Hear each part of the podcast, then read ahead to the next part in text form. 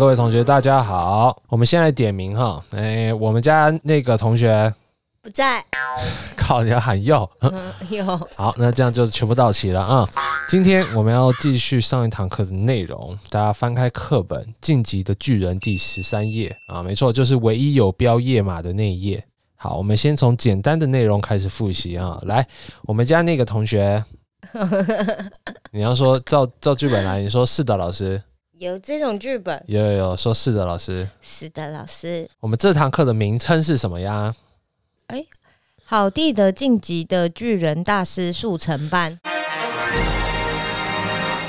没错，那我们的教学宗旨是什么呀？让别人对我们说出：“咦，你好懂晋级的巨人哦。” 没错，这就是我们最后的目标。我们要伪装成晋级的巨人大师啊！今天就是教你如何快速的掌握晋级的巨人要点啊！另外，这堂课结束之后，我也会立马就地讲解一下巨人结局真正的含义。嗯，而且只有我们敢开出这种条件哦，我们这堂课无效，保证退费。没有收费费？我没有，本来就没有收费啊。人人见面都会聊上个一两句晋级的巨人，这是很正常的，对吧？嗯，没有吧？没有吗？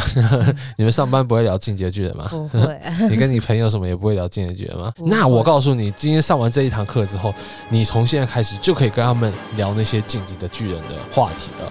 所以各位好弟听到了你们的呼声，特地开了这个巨人大师速成班，然后你自己再加上一点点演技，保证让大家会觉得哇哦，你真是一个巨人迷呢。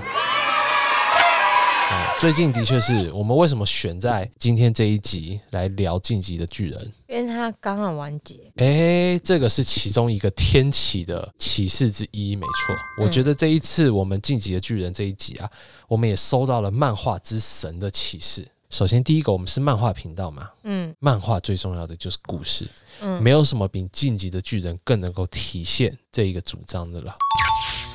他靠着故事爬到了今天类神作的这个地位。再第二个，这部漫画里面充斥着各种十三，包括我刚刚一开头说的时候，第一话里面只有一页有标页嘛，就是第十三页，嗯，其他都是没有的。嗯，再来，里面他们有讲到巨人的这个寿命，嗯，就是十三年，嗯，诸如此类的。再加上最后一话是一百三十九话，九加一加三等于十三。嗯，作者的确也没有在藏着，大家都知道。他对十三好像有点痴迷的这种感觉，所以我们第三十九集，因为只有三十九可以被十三整除啊，加上又是四月九号这一档的，嗯，肯定要讲晋级的巨人啊，嗯。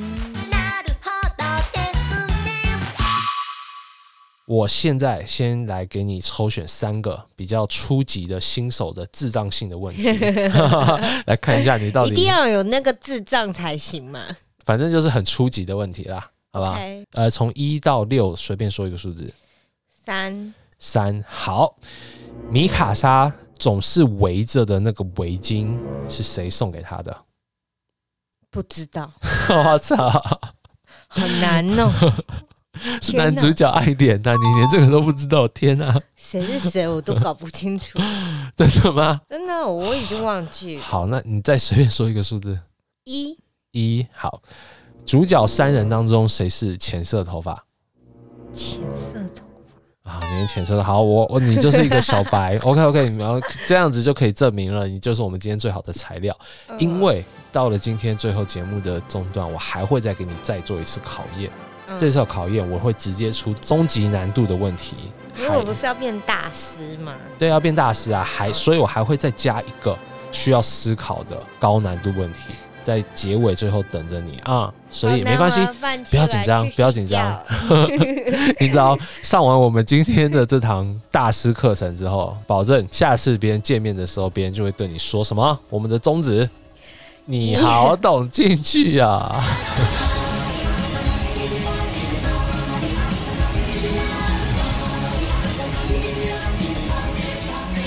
好，我们课堂准备要开始了啊！好地的晋级的巨人大师速成班，哈金玛利亚。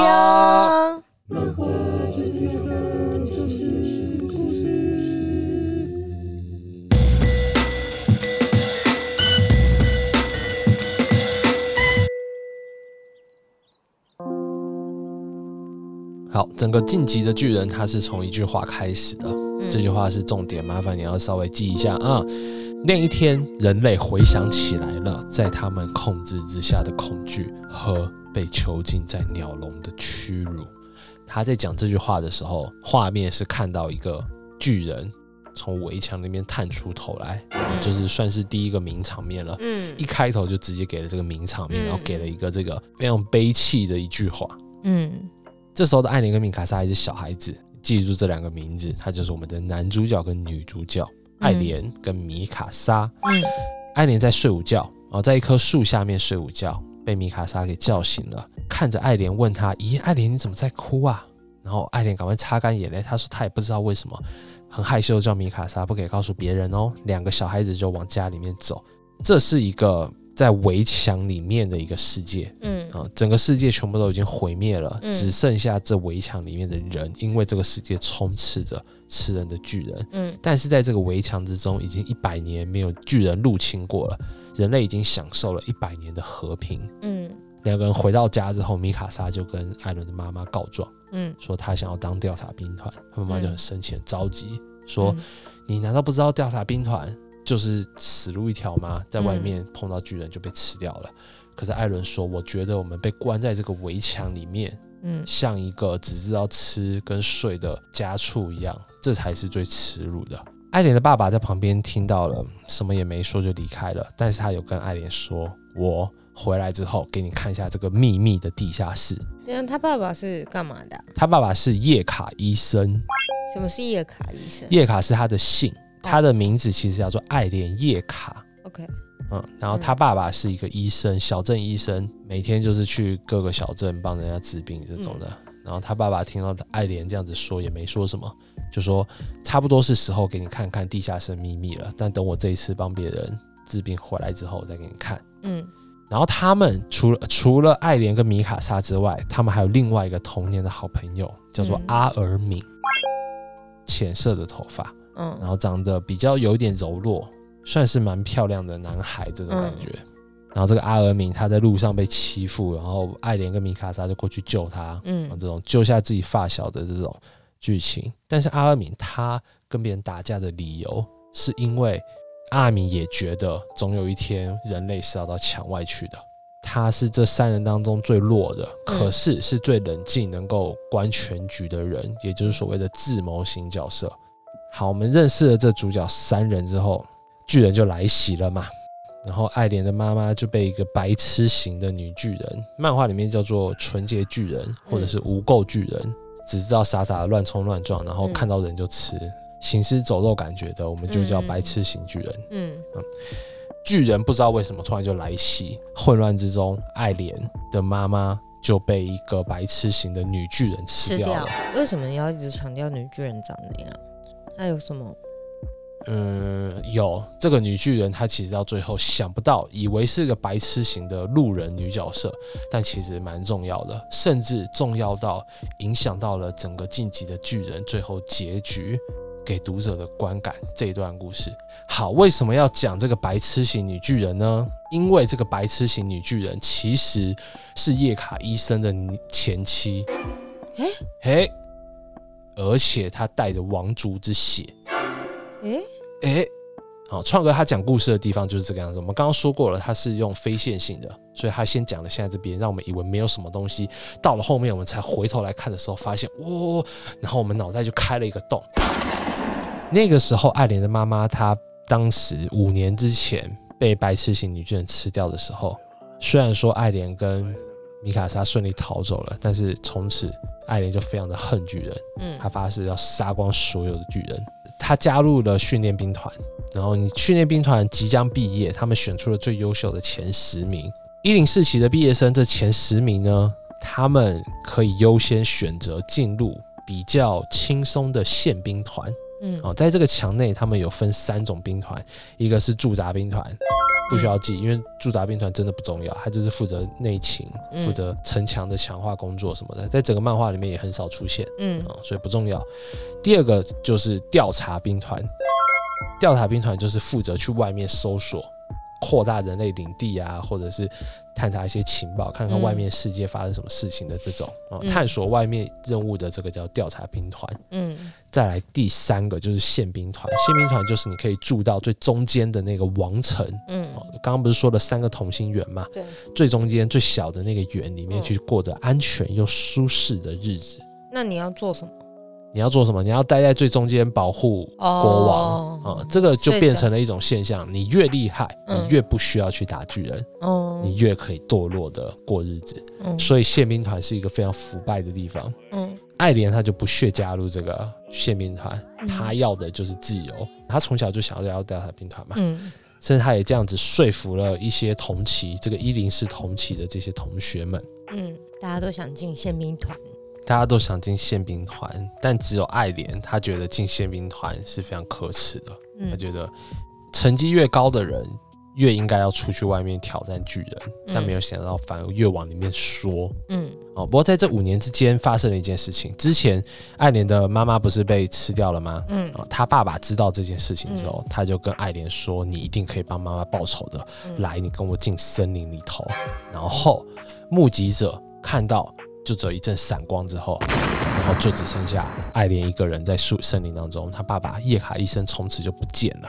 但是爱莲她只要一回想到他爸爸的事情，他就头痛，甚至会昏倒。嗯就想不起来那段时间到底发生什么事情，就对了。嗯呃，大家也都要毕业啦，嗯城墙上聊着聊着，突然超大型巨人又来了，嗯来第二次了。嗯而且他来的时候还不只是他，还有铠甲巨人，两次都是的，跟其他白痴型巨人长得不一样的铠甲型巨人，他全身都好像很硬，然后穿着铠甲，然后金色的短发，这种感觉嗯又来了。嗯然后这次战斗里面死了很多人，然后同时我们也看到了这个剑山创啊，创哥他的战斗的时候疯狂的使用速度线，嗯各种速度线。嗯这你要认识一样东西，叫做剑山线剑山线。啊，就是指剑山创他用的这个线条。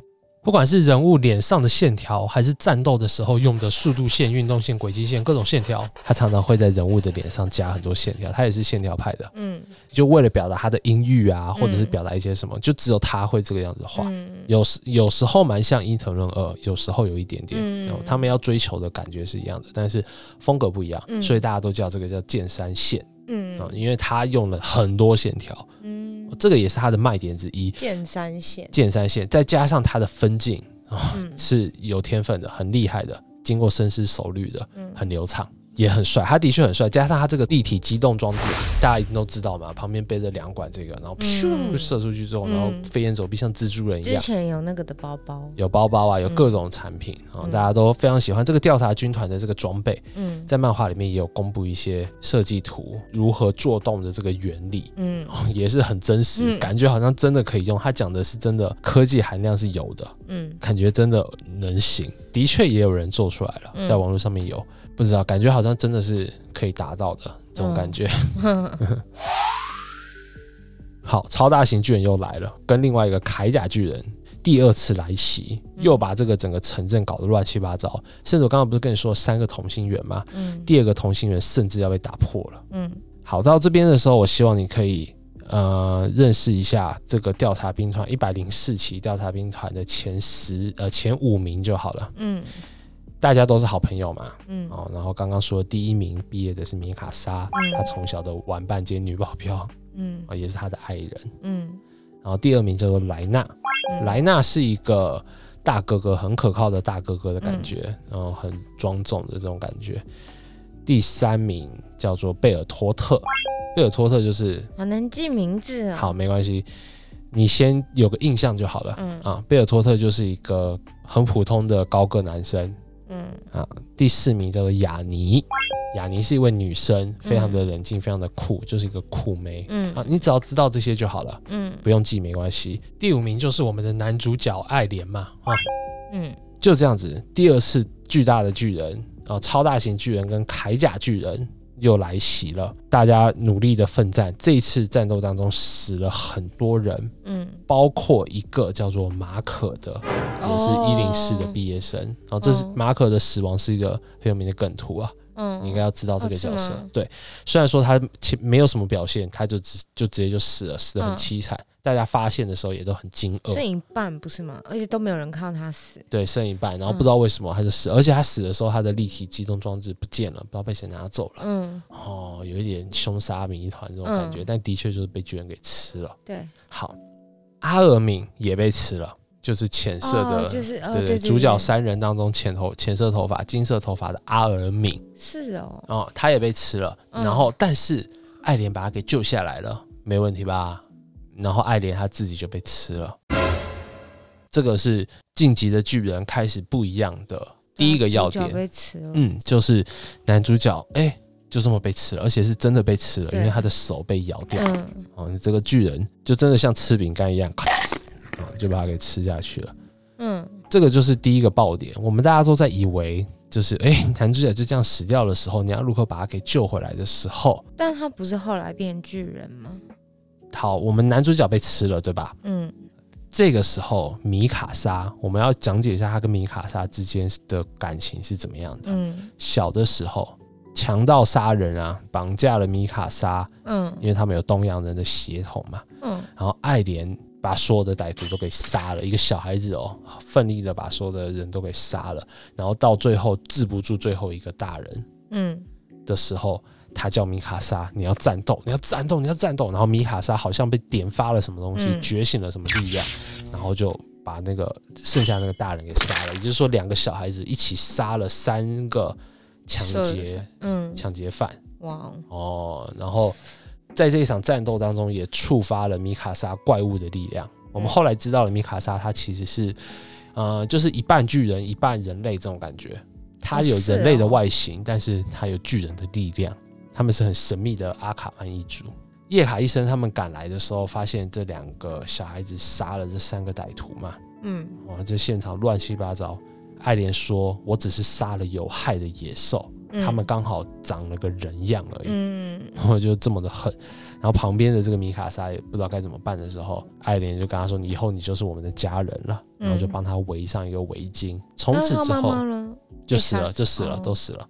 所以从此之后，米卡莎就变孤儿嘛，嗯然后就入住了这个爱莲他们家。嗯然后也因为那条围巾，他从此之后就一直围着围巾，所以米卡莎就是很安静、痴痴的爱着、守护着爱莲，然后一直围着围巾就对了。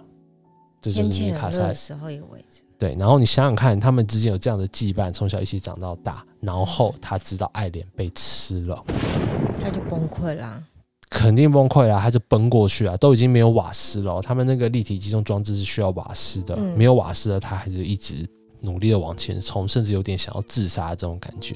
嗯但是他想到，如果他死了，那么爱莲，我连你的美好事物都没有办法再去回忆了。爱莲，对不起，我不会再放弃了。所以这个时候，米卡莎就拿起来，然后继续跟其他的白痴巨人要硬扛哦。他甚至瓦斯都没了，在地上要靠他的双腿跟巨人硬扛的时候，突然有一个帅气的巨人伙伴登场了。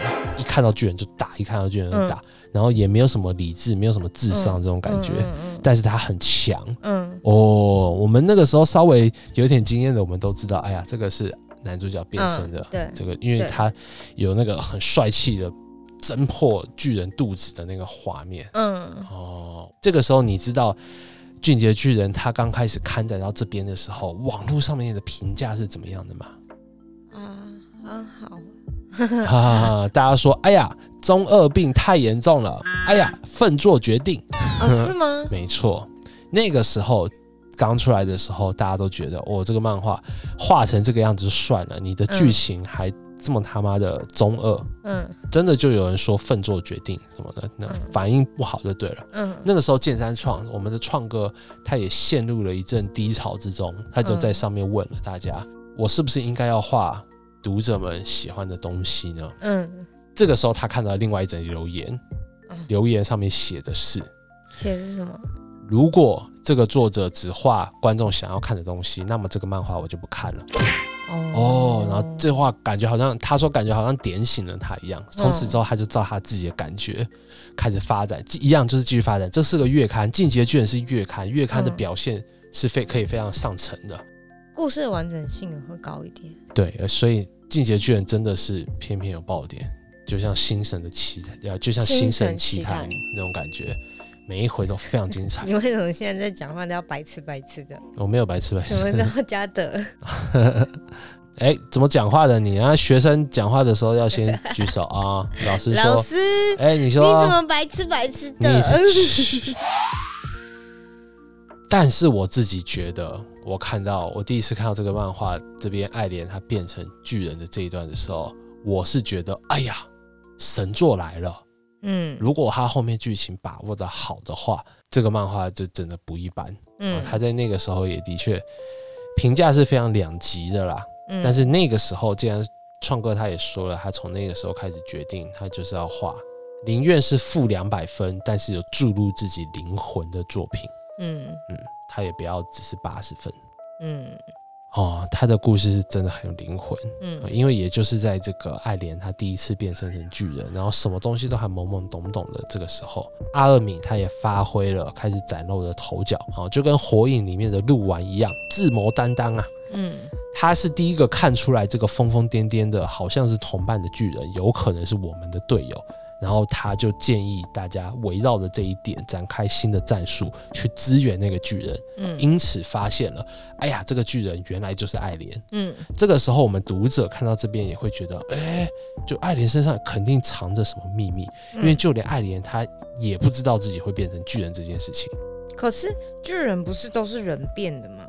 嗯，对，但是那个时候的我们不知道吧，我们搞不清楚怎么回事，我们要看着故事一回回的揭晓，是怎么变成的？巨人是怎么变成的、啊。嗯嗯，好，我跟你讲一下巨人的这个历史好了。哦，进阶巨人它第一话就叫做《至两千年后的你》。巨人的历史其实是两千年前有一位少女，她叫做尤米尔，她被人诬陷偷了猪，嗯被村民给赶到森林里头去，嗯结果遇到了一个很奇怪的像蜈蚣一样会发光的怪虫，嗯跟它结合了之后，哎变成了第一个女巨人。哎那那怎么结怎么结合？就是附到脊椎上面，变得像那种生化脊椎的感觉，然后它就唰变成了第一个始祖女巨人尤米尔哦哦，然后也是因为这个尤米尔他获得了这个巨人的力量，他被国王给抓回去当做奴隶，然后逼他生下了孩子。那嗯三个孩子，第一个孩子叫做玛利亚，嗯第二个孩子叫做罗塞，嗯第三个孩子叫做席娜。嗯有没有觉得很耳熟？就是那城墙的名字。哦哦，也是莱纳唯一打败过的两个对手，也就是两面墙。哦 这是网络上的一个梗，什么梗？就因为莱纳他从头到尾搞得好像很厉害，铠甲巨人嘛，嗯但他其实从头到尾一个人都没打败过，他只有打破了两面墙，就是玛利亚跟罗塞。然后尤米尔他他虽然说给国王生下这个孩子，但被国王当做了战争的工具，靠着嗯。巨人的力量征服了全世界，杀了很多人。嗯。然后国王也对他不好，嗯。反正最后这个尤米尔他就死掉了。嗯死掉了之后，这个国王就让他的三个小孩嘛吃掉自己妈妈的尸体，继承巨人的力量，要吃人要吃人。然后也是在这个阶段，巨人演化出来了九种力量，就分裂成了九大巨人。嗯，就是白痴就是其中一个。好，是这个样子的。他们其实啊，在这个岛上的这群人，嗯他们其实是一群叫做艾尔迪亚的民族。这一群民族呢，他们可以变成巨人，因为他们就是我们刚刚说的这个尤米尔的子孙，嗯他们身上的基因可以让他们有机会变成巨人。嗯但你变成巨人的话，只能有九个人是有智慧的，其他人都只是白痴型巨人而已。除非你是九大巨人，不然的话你就只是白痴型巨人。嗯这九大巨人当中包括了始祖巨人。嗯 OK，好，我们跟你介绍一下这个九大巨人，然后一边讲解一下这个故事。啊、嗯首先这个九大巨人的第一个女巨人，嗯，好，她就叫女巨人，她是一个全能型的一个巨人，而且她能够小范围的召唤白痴型巨人过来帮她。嗯，这个女巨人她化成人形的时候，名字叫做雅尼。雅尼，雅尼有没有觉得有点眼耳熟？她就是一零四调查兵团里面当中的第四名。他他是坏人哦。他是坏人。哎，不对，这个漫画里面没有绝对的坏人，这个我等一下会讲到。但是雅尼是间谍，哦，还有我来讲到第二个巨人，九大巨人的第二个叫做铠甲巨人，表面硬质化，忍耐力非常的强，有点像是盾牌，但如果你让他去冲撞城墙的话，可以当成攻城锤来用的这种铠甲型巨人。他化成人形的时候，名字叫做莱纳，同时也是一零四训练兵团当中的第二名。他也是个间谍。那都被渗透光了。第三个，第三个叫做超大型巨人。超大型巨人没有什么好说的，超级大，他一举一动都是破坏，简直就是破坏神。而且他还可以能散发一种带着高热量的那种热风嗯，哦，那他有智慧。也是有智慧的。当然他化成人形的时候叫做贝尔托特，同时也是一零四调查兵团的第三名。哎，这该不会也是一个农场吧？也是，哎、不是，我我我今天我不想提约定梦幻岛，他就是超进阶巨人的，嗯绝对是的，就这个我们不提了。贝尔托特他也是个间谍，也就是说，我们一零四训练兵团这当中前十名，第二名、第三名、第四名都被间谍给包办了。为什么他们是间谍呢？这个等一下我们会来讲。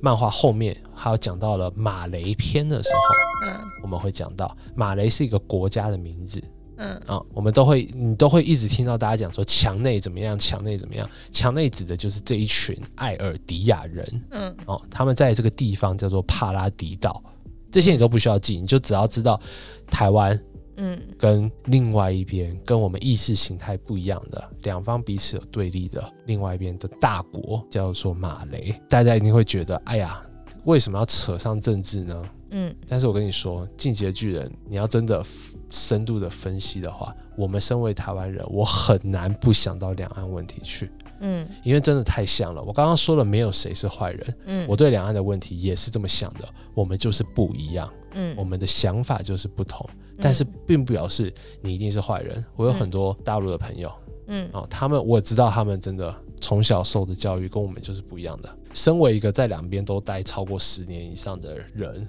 嗯。我觉得没真的觉得没有谁对谁错，但是这个漫画里面他要描写的其实也就是这个，真的没有谁对谁错，嗯。因为他前面先讲了帕拉迪岛的故事，让我们跟主角有了同样的意识之后，他再去讲马雷那边的故事。嗯马雷那边虽然说对我们来说，我刚刚的介绍是间谍，对吧？但其实他们也是为了保卫自己的国家，他们也是有非常正当的理由的。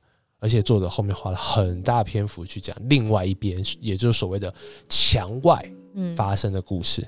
好，再来，我们继续把这个剩下的这九大巨人给介绍完。因为你嗯如果要伪装成巨人通的话，你一定要知道这九大巨人。啊嗯。，第一个女巨人、啊女巨人，铠甲巨人、嗯，铠甲巨人，超大型巨人，哦真的就是超大超高，嗯。很夸张的大。然后嘞，再来第四个二巨人，二巨人，嗯，体型小一点，但是很灵活。二就是下巴的意思啊，这世界上没有二巨人的下巴咬不破的东西。嗯。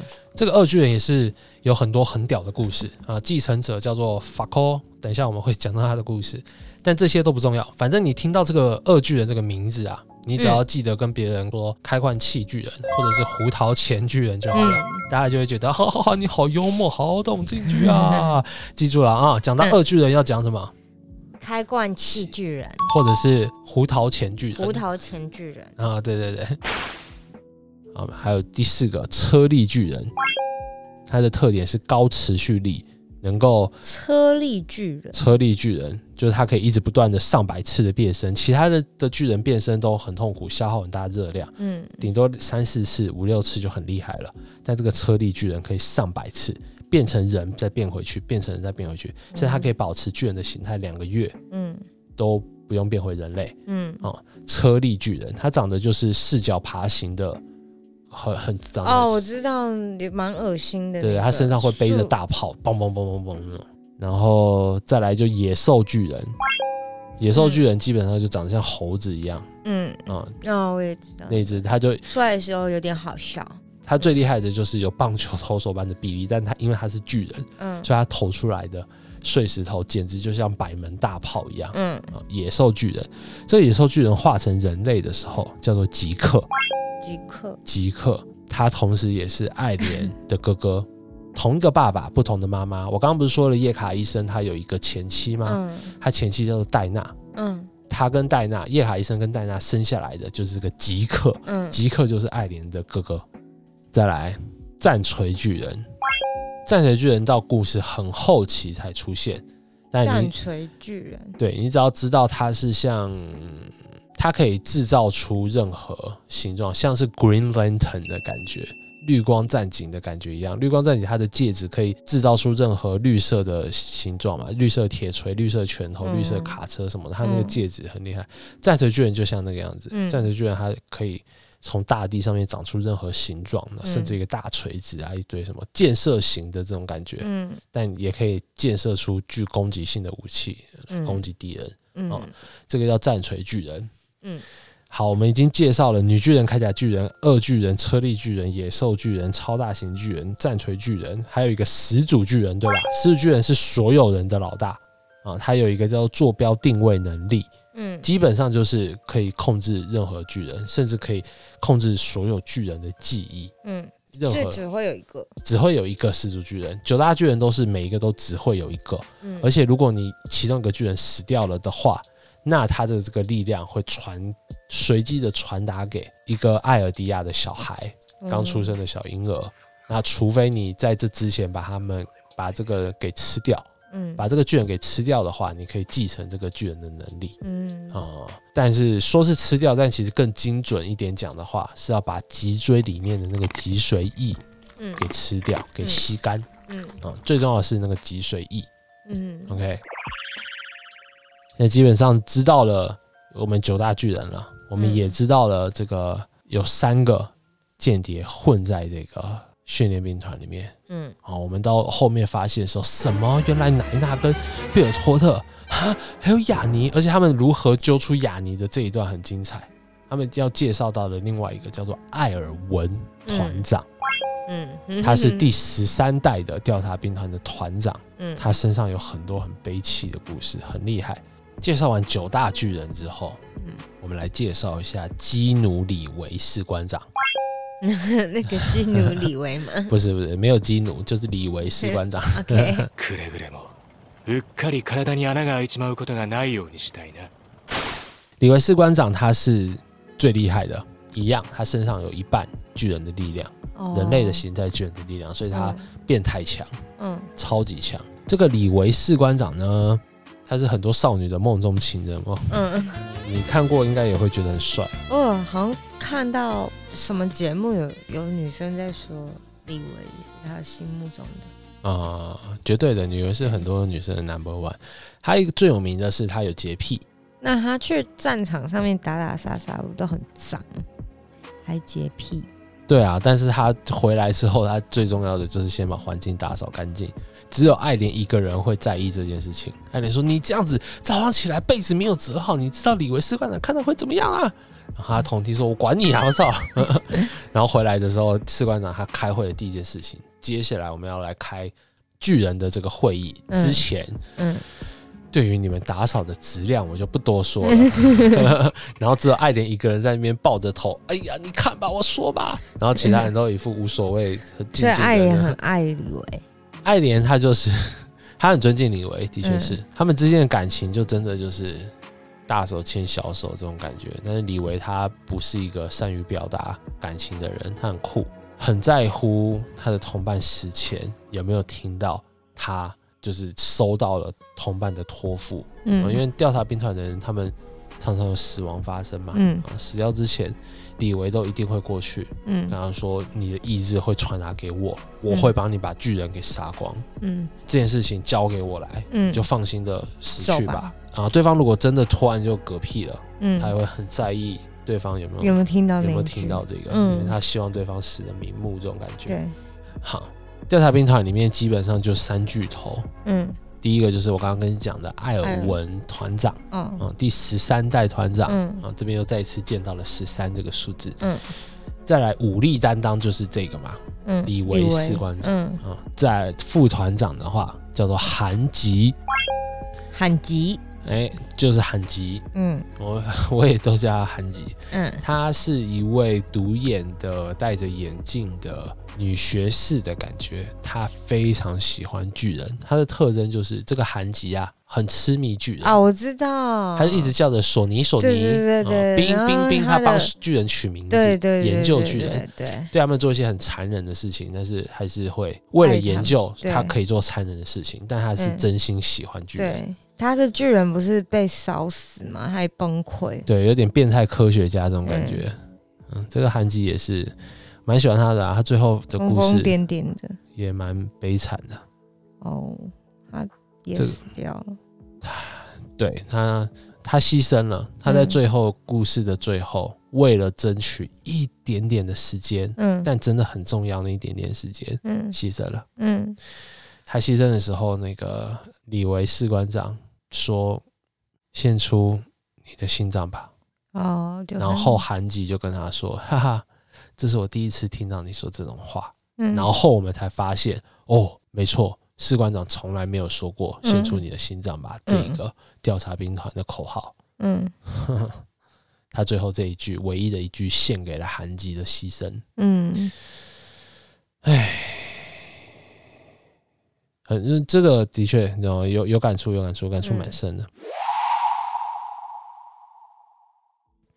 好，我刚刚说这个莱纳跟贝尔托特他们是混在里面的间谍，嗯，其实在故事的中间马上就揭露了，而且你知道是怎么揭露的吗？怎么揭露？就所有的人在城墙上面开会嘛，想说万一巨人再来袭的话，要怎么样怎么样。然后莱纳跟贝尔托特就把爱莲叫到一边，哦，米卡莎才在旁边，大概三四步远的地方而已哦，嗯很像路人在讲话那种感觉。莱纳直接就跟爱莲说：“我就是铠甲巨人，贝尔托特是超大型巨人，你要不要跟我们走吧？”为什么要跟他讲？因为他要把爱莲带走，意思就是说，我现在跟你讲，你跟我们走，我们就不用变身成巨人，再造成无谓的伤害。但是如果你不跟我们走的话，我现在就要强行把你带走的意思。然后他们就把爱莲给绑架了。嗯，哦，这个揭露的这个手法啊，嗯他们很很赶哦，就旁边米卡莎就在几步远要走掉的这个地方，他们就嗯直接就在城墙对上面啊直接跟他们说，这边这个我很喜欢，我非常喜欢、为什么要如此大胆？因为他们真的没有时间了，因为他们哦要赶快把爱莲带走。要把爱莲带走，带回到马雷国那边去。他们是马雷国这边派来的间谍。好，主要角色都认识了，我先来带你稍微整理一下整个晋级的巨人一个顺畅的时间线。首先呢，这个故事是两千年前发生的，嗯两千年前第一代的尤米尔嗯这位少女，她获得了巨人之力之后，生下了玛利亚、罗塞、席娜三个皇室的小孩。嗯之后，她就到了一个叫做道路的领域，一直不断的提供这个巨人之力给这九大巨人。啊，道路。嗯，就是一个异空间啊，哦。啊、这个异空间只有这个尤米尔还有始祖巨人嗯。可以进去。哦，啊好悬哦。很悬啊，就是反正就是有一个这个始祖女巨人，我们刚刚讲到这个尤米尔嘛，嗯，尤米尔他后来他的力量演变出了九大巨人啊，嗯我们现在也讲过了这九大巨人了。接下来的国王他就靠着这个尤米尔的这个巨人的力量到处征战，创造了很多血腥的历史，嗯但是成为了超级强国，所有人都害怕这些艾尔迪亚人，一直到第一百四十五代的巨人王。他忏悔，决定要隐居，他不要再打这么多的战争了。他决定找一个地方，就是所谓的帕拉迪岛，嗯就是我们墙内的这个地方，筑起一个围墙，然后立下了不战之约，就是说我的子孙就算是始祖巨人，他也没有办法发动始祖巨人真正的力量。啊！嗯始祖真巨人真正的力量就是控制所有的巨人，哦，它可以发动一个叫做地名的灭世计划，有点类似原子弹这种感觉，但比嗯。原子弹还要厉害。嗯。首先，这个城墙，好，我现在要告诉你城墙最伟最重大的这个秘密了。第一百四十五代，哎，你说。所以这个城墙里头最原始的那股王就是第一百四十五代巨人王，有巨人力量的一个国王。那这个城的人不都是没错，这个城里面的人，他们就是所谓的帕拉迪岛的恶魔，他们就是这些尤米尔的后代，都是有可能可以变成巨人的民族。哦？他们被他们的国王带到了这个帕拉迪岛上面去，然后嗯建起了一个围城，然后他们就生活在这个里面。然后这个国王他甚至靠着始祖巨人的力量，修改了所有岛民的记忆，哦。让他们以为外面的人都已经被巨人给吃掉了，只剩下他们住在墙里面，嗯。所以他们就不会出去，他们就在里面过着和平的日子，嗯。然后跟外面的那些墙外的世界嗯。也就对对，就不用再发生任何的打打杀杀。墙，但是墙外世界的这些人，嗯。他们知道帕拉迪岛上面的这些恶魔们还嗯。活着，嗯。所以他们一直都揣揣不安，这种嗯害怕他们有一天万一又变成巨人，然后把整个世界给踏平了怎么办？嗯哎、我说的这个不是比喻哦，当时这个第一百四十五代巨人王啊，嗯他带着他的岛民撤居这个帕拉迪岛的时候，他就有跟世界说了：“我从此不跟你们打仗了，但你们也不要过来打扰我。如果你们过来打扰我的话，我会让你们尝到千百倍的报复。因为他的这个城墙其实是好几千百个超大型巨人嗯组成起来的城墙，所以它既是盾牌，也是武器。因为他只要在召唤这千百个巨人，他就可以把整个世界给踏平。这个叫做地名，名是那个明教的那个名，名人的那个名。哦，哎，可是他的城墙是巨人变成的，他的城墙是巨人修成的，利用的是巨人硬质化的能力，然后当做城墙的材料填充物一样。也就是说，你用 X 光照射这些城墙的话，你会看到城墙里面有成千上万个超大型的巨人盯着你。啊、所以他们城墙才这么高大，因为嗯全部都是用巨人当做填充物嗯。做出来的，而且是死掉巨人吗？没有他们在里面算是冷冻着。哦。哦，只要巨人王利用始祖的力量一声令下，嗯。他们就会所有的人破墙而出，然后踏平世界，所以他们觉得有点像兵马俑那样有点像兵马俑那样子。对对陪对对，葬的，对，就是有一天突然一声这个秦始皇一声令下，然后所有的兵马俑就挣脱 变成真正的人，然后哦出来把所有人都杀掉，大概就是这种感觉。好恐怖哦！然后他修改岛民的记忆，跟他们说这个是你们自己建的，用不知道什么技术。反正就从那个一百四十五代巨人亡之后，这个世界就分成了嗯，墙外的世界跟墙内的世界。啊，墙内的世界的人以为世界已经灭亡，只剩下他们。啊，墙外的人知道帕拉迪岛上面还住着尤米尔的后代，都是恶魔。嗯，他们都觉得这些恶魔的后代很邪恶，哦都幻想着有一一天要踏平世界。有很多人要去打这个城。嗯，大家就一直想着，但是大家又不敢打、啊，因为那时候的巨人王说你们过来打的话，那嗯我就会发动一个反攻，让你们尝到报复，所以嗯他们也不敢。就算他们害怕这个帕拉迪岛的恶魔，这些世界上这些强国，尤其以马雷国为首，都不敢怎么样。嗯但是马雷国上面其实也有一些当时没有撤居到帕拉迪岛上面的艾尔迪亚人，嗯，就他们也是可以变巨人巨的，所以他们在马雷国这个地方地位就非常的低。嗯他们要如何上位呢？就是成为战士嗯啊！成为战士之后，他们就光宗耀祖，不但可以嗯拿到薪水，而且也可以得到跟马雷人一样的地位。嗯哦，有点像是那个罗马时代的奴隶获得赎身之后嗯变成自由人，对对，嗯，变成罗马人那种感觉，但还是次人一等。不管嗯怎么样，他们还是会带着偏见来看你。但是这些在那个地方的艾尔迪亚人，他们心里面也是相信着我们是恶魔的后代，嗯我们就是有罪的。嗯然后我们的那些祖先们什么的，他们都还住在那个帕拉蒂岛上面的恶魔，我们总有一天要把他们给干掉。嗯他们就是我们的敌人。嗯怎么样？这个感觉有没有感觉很像？很像这世界上很多地方的对峙都是这个样子的哦，对啊，包括我们的两岸，我们自嗯己可能也深有体会。就幻想出来的，就是对方可能没有一开始也没那么想，或是也没有要攻击你或什么，但你就觉得他对你来说有威胁。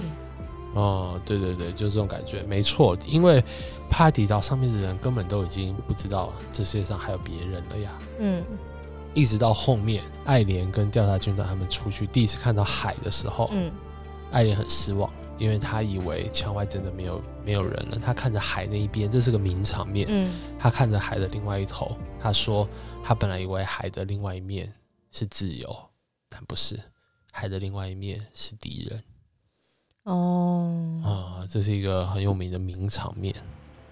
海の向こうにいるのは敵だ我们刚刚其实九大巨人，你仔细数一下，我有一个巨人没有介绍，就是我们的第九位巨人，他的名字就叫做晋级的巨人。 哦，哦，我们这个漫画的名字《晋级的巨人》，它同时也是九大巨人当中的其中一个。晋级的巨人，他在不管在哪一个时代，他都会为了自由而奋战。嗯。还有一个晋级的巨人，它最重要的特色是，是你知道巨人的继承就是把前代给吃掉嘛？嗯。吃掉之后就可以拥有那个前一代的所有的记忆，嗯。所以你可以知道这这个前代他之前发生过什么事情，有什么感觉，嗯。任何事情都可以知道，嗯。然后还可以继承这个前代的力量。嗯。但是晋级的巨人，这第九大巨人，他的特殊能力是他不但可以知道前一任的记忆，他还可以知道他之后继承者的记忆，啊？也就是说，他可以预知未来。哦。哦，所以爱莲的爸爸叶卡医生，他从一个一个革命的同伴嗯。叫做萧，在马来国里面蛰伏了很久的间谍，嗯从他那边拿到了晋级的巨人的力量。然后嗯叶卡医生他就变成了继承了晋级的巨人的力量，然后之后他跟第二个老婆生下了爱莲，嗯。然后爱莲在他小时候不是妈妈就被吃了嘛，也就是叶卡医生第二个老婆嗯。被吃掉了嘛，嗯。然后他就说你一定可以帮我报仇的，他就把他的力量传给了他的儿子爱莲。为什么叶卡医生消失了呢？因因为为他小孩把他吃，他儿子把他吃了。他儿子把他吃了。他那时候在森林里面，他说你一定可以帮你妈妈报仇的。他其实是把爱莲带到森林里面，然后给他打了一针，把他变成巨人之后，嗯然后再让爱莲把他给吃掉，继承了嗯晋级的巨人的力量。所以爱莲他才会继承了他爸爸的力量，然后到五年之后，哎、他后来不是被巨人吃了吗？谁？爱莲啊，爱莲哦，爱莲他被巨人吃，但还没有被消化。他还没有被消化的时候，他在肚子里面变成巨人，然后把那个巨人给挣破了。他这是你自己想的？不是不是有画出来哦，的，有画出来，画出来他在肚子里面哦想着，圆这个场，我怎么可以死在这里？我是要杀光所有巨人的人啊！然后他就激发了他的五年之前他爸爸妈妈埋下的那个晋级的巨人的力量。作者有专门用了一话，再回去讲了一次爱莲被巨人吃掉那一段的故事。哦，同样的故事用不同的视角讲两遍，但是第二次用的是爱莲的主视角，帅到爆。同时呢，我们再回过头去看那场戏，其实剑山创那个时候就已经在我们读者还没察觉的情况下，满足了爱莲变身巨人的条件了。什么什么条件？呃，因为你必须要有伤口，然后有坚强的想要做什么事情的意志，你才可以变身成巨人。这两个条件要同时达到才行。OK，所以爱莲在那个里面少了一只手嘛，嗯伤口有了嘛，对快要被融化了嘛，对，然后他一直想着他要杀光所有巨人，嗯那让他变身。嗯嗯嗯，好，我们现在讲的都是顺畅的时间线啊。你要知道，创哥他在故事里面是一下讲这边，一下讲这边，然后慢慢的揭露。嗯哇，这个故事真的。但是进阶巨人究竟有多屌，这不用我来说了吧？嗯然后我们今天也不是主要不是来那个，我们今天是要晋级大师速成班，嗯，我感觉有七成了。感觉有七成了，是不是？嗯我跟你讲，还有后面后面这个一三九这个分析下去，我们的大师班才算是完课。嗯现在我来继续跟你讲，这个一百四十五在巨人王把所有人带到这个帕蒂岛上面隐居之后，一百年之后，本来都相安无事了，对吧？嗯但是吉克他把他自己的爸爸给告发，其实是为了更伟大的一项计谋，叫做安乐死计划。对对对，叶叶卡医生，叶卡医生的儿子把他告发，嗯，那七个岁的儿子，七岁的儿子，那个人就叫做吉克，他就是爱莲同父异母的哥哥，就是吉克，也是野兽巨人的继承人，就是拿石头在那乱丢的那个。嗯嗯。野兽巨人，像猴子一样，OK 那个。OK，我知道，啊，知道哈嗯，他就是吉克，他其实把他自己的爸爸告发，嗯。是为了救他的爷爷奶奶，哈，因为马雷国他们就是思想控制、独裁那种国家那种感觉，嗯然后那个时候他爸爸叶卡医生的计谋快要被康了，嗯所以如果被康的话，他们全部都得一起一起死。嗯，但是如果作为儿子的我，啊，吉克那时候想，如果那时候作为儿子的我去告发的话，那我就可以保护我自己，还有我的爷爷奶奶了。小孩子那么复杂，啊有后面有高人指点的，但是哦这段故事就太复杂，而且牵扯到一些感情上面的问题没有办法三言两语说清楚。这个真的就是要看漫画了。嗯，总而言之，吉克想要实行这个计划，他想执行计划什么？保不是他想执行的计划是安乐死计划，就是所谓的艾尔迪亚艾尔迪亚人安乐死计划，因为这个世界会一直纷争不断，然后埃尔迪亚人跟马雷人一直打来打去，就是因为他们害怕他们的巨人力量。要怎么解决这个情况呢？嗯吉克他想出来了一个安乐死的方法，其实就跟我们对流浪狗的那个节育的方法一样的，就是所谓的结扎计划。他要用始祖巨人的力量，把所有的人、所有的加尔迪亚人都失去生育的能力。嗯这样子一百年之后，自然而然的加尔迪亚人就都灭绝了，就没了。这个就是百年的安乐死计划。嗯。嗯吉克觉得这个是最仁慈的，嗯，然后让这个世界恢复和平的方法，嗯就是这样子慢慢慢慢的让巨人的力量消失。嗯甚至吉克他为了实行他的安乐死计划，他派出了铠甲巨人、嗯超大型巨人还有女巨人这三大巨人去当间谍嗯哦，其实就是想要把这个始祖力量、始祖巨人的力量给夺回来。嗯叶卡医生那个时候其实身上有两种力量，一个是晋级的巨人的力量，嗯一个是始祖巨人的力量，嗯，然后所以都给都给了爱莲，都给了爱莲，嗯所以他们才要过来找这个嘛。嗯，所以他们大家都要把爱莲带走。大家都要把爱莲带走，哦因为爱莲有なるほど这个是嗯宝啊，要把他带走啊。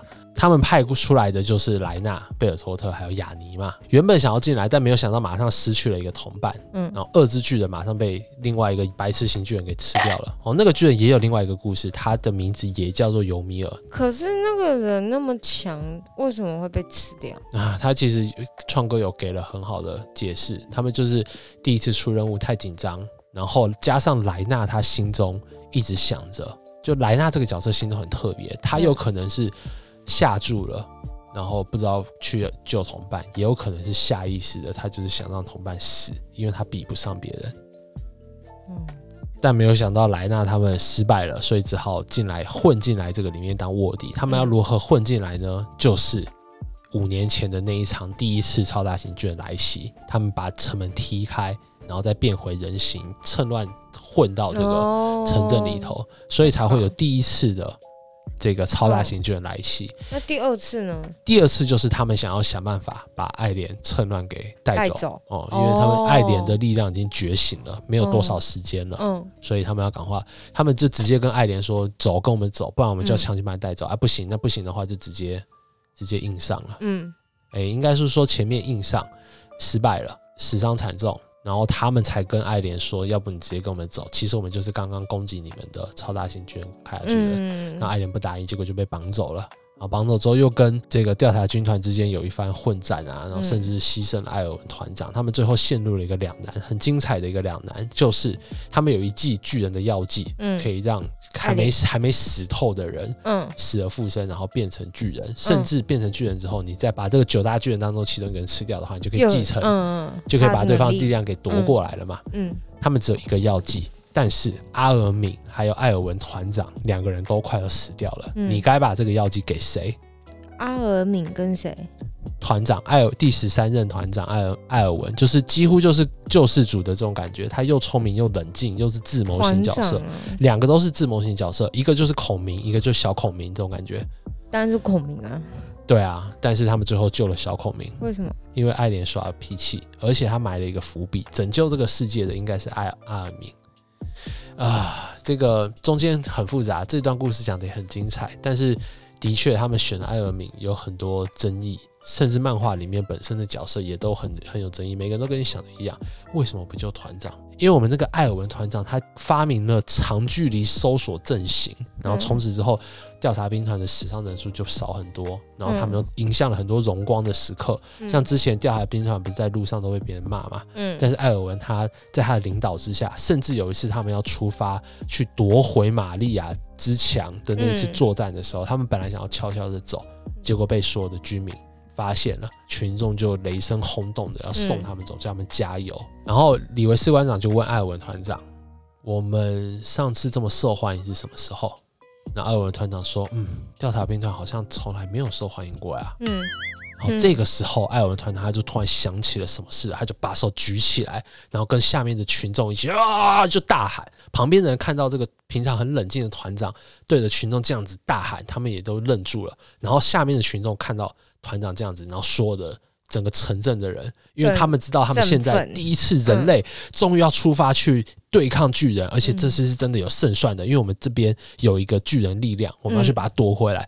第一次调查军团跟民众的心连在一起的感觉。嗯然后艾文团长他抓到这个机会，振奋了人心，他直接下令所有人待命，全全部出动，然后大家就开始咚咚咚咚，然后浩浩荡荡的就出发了。嗯然后调查兵团前进。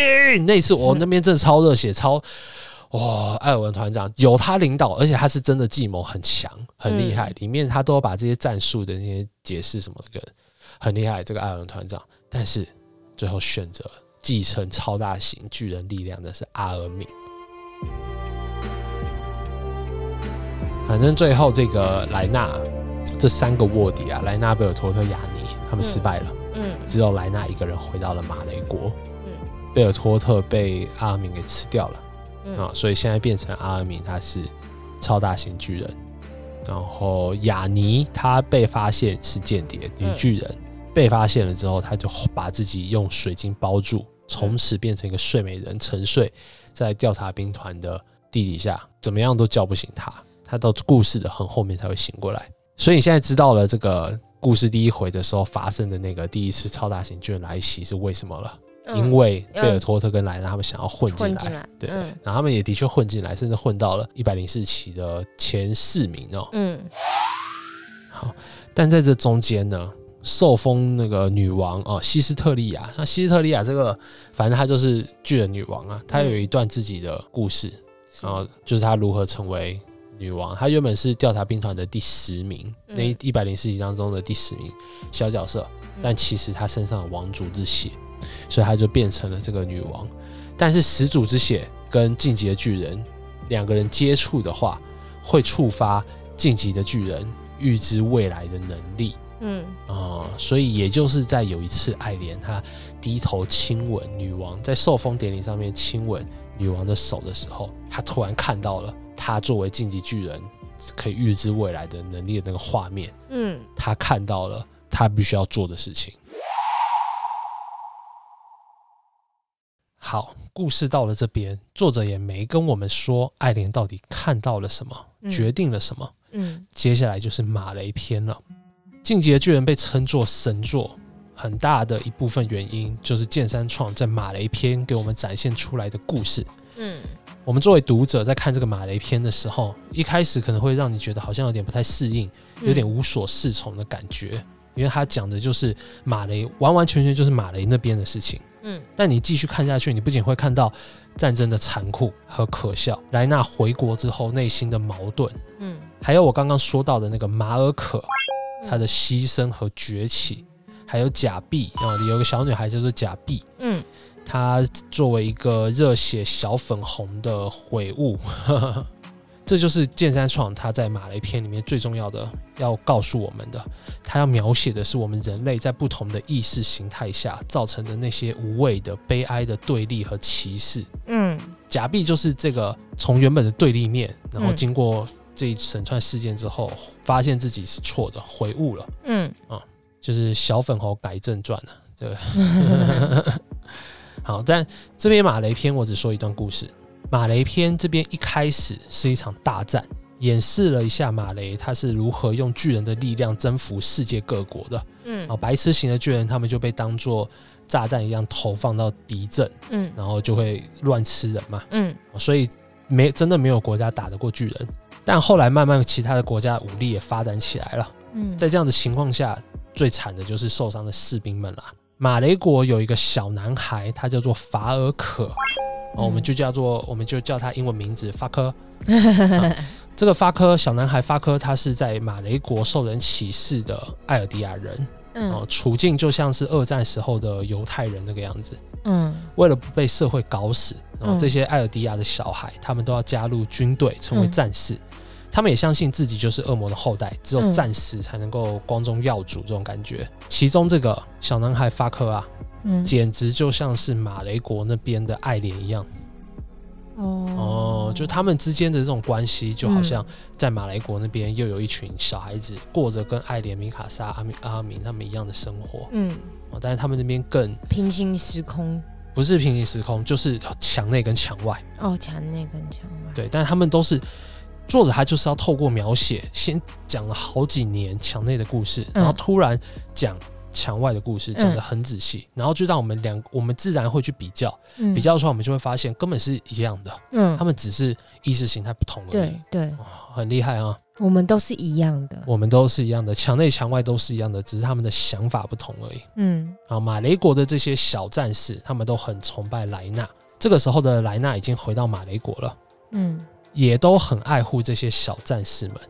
嗯就是那种会在祭典上面买一大堆零食点心给所有小孩的那种大哥哥大叔叔啦。哦，嗯莱纳这个角色的话，铠甲巨人的持有者，嗯啊而且他现在在马雷国也是一个高官了，嗯但是他还是活得很很委屈，因为艾尔迪亚人在马雷国里面就是被歧视的。我说了，就像是二战的犹太人一样嘛。嗯这个小男孩法科，他是个很善良的孩子，嗯。他看到这些打完仗回来的这些马雷士兵啊，尤其是那些已经断手断脚的、被战争逼疯的那些伤兵，嗯。这个小男孩法克就觉得甚感同情，就对了。嗯。他甚至帮了其中一个感觉快要死掉的士兵啊，就扶了他一把，嗯。安慰了他，别不用担心，你以后再也不用打仗了。嗯。后来，这个小男孩法科就在疗养院里面跟这个伤兵成为了好朋友。嗯甚至他帮这个伤兵就送信给他的家人啊，报平安啊什么的，有点忘年交的这种感觉。直到有一天，马雷国他即将迎来世界瞩目的一场祭典，这个祭典是由戴巴家族举办的。戴巴家族他们是战锤巨人的持有人，哦，嗯他们要举办一个舞台剧，公布这个世界真正的秘密。这个秘密我们其实已经知道了，就是其实一百四十五代巨人王不是坏人，是好人，他是自己去隐居起来的嗯啊，他就要把这个秘密告诉那个时候还不知道的大众们。但就在迎来这个祭典的晚上啊，这个伤兵他请这个小男孩法科跟他说，叫你们军队的长官莱纳来跟嗯我聊一聊聚一聚吧。我们以前是战时的好朋友，嗯战场上面的老相识了。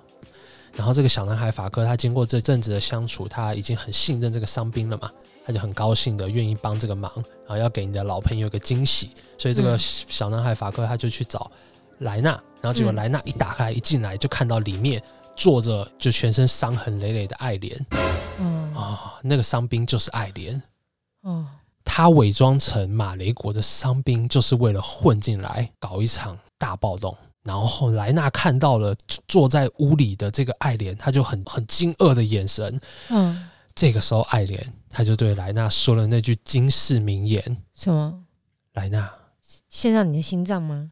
不不，不 莱纳，你坐啊做什么？啊！”他就叫莱纳坐下啊。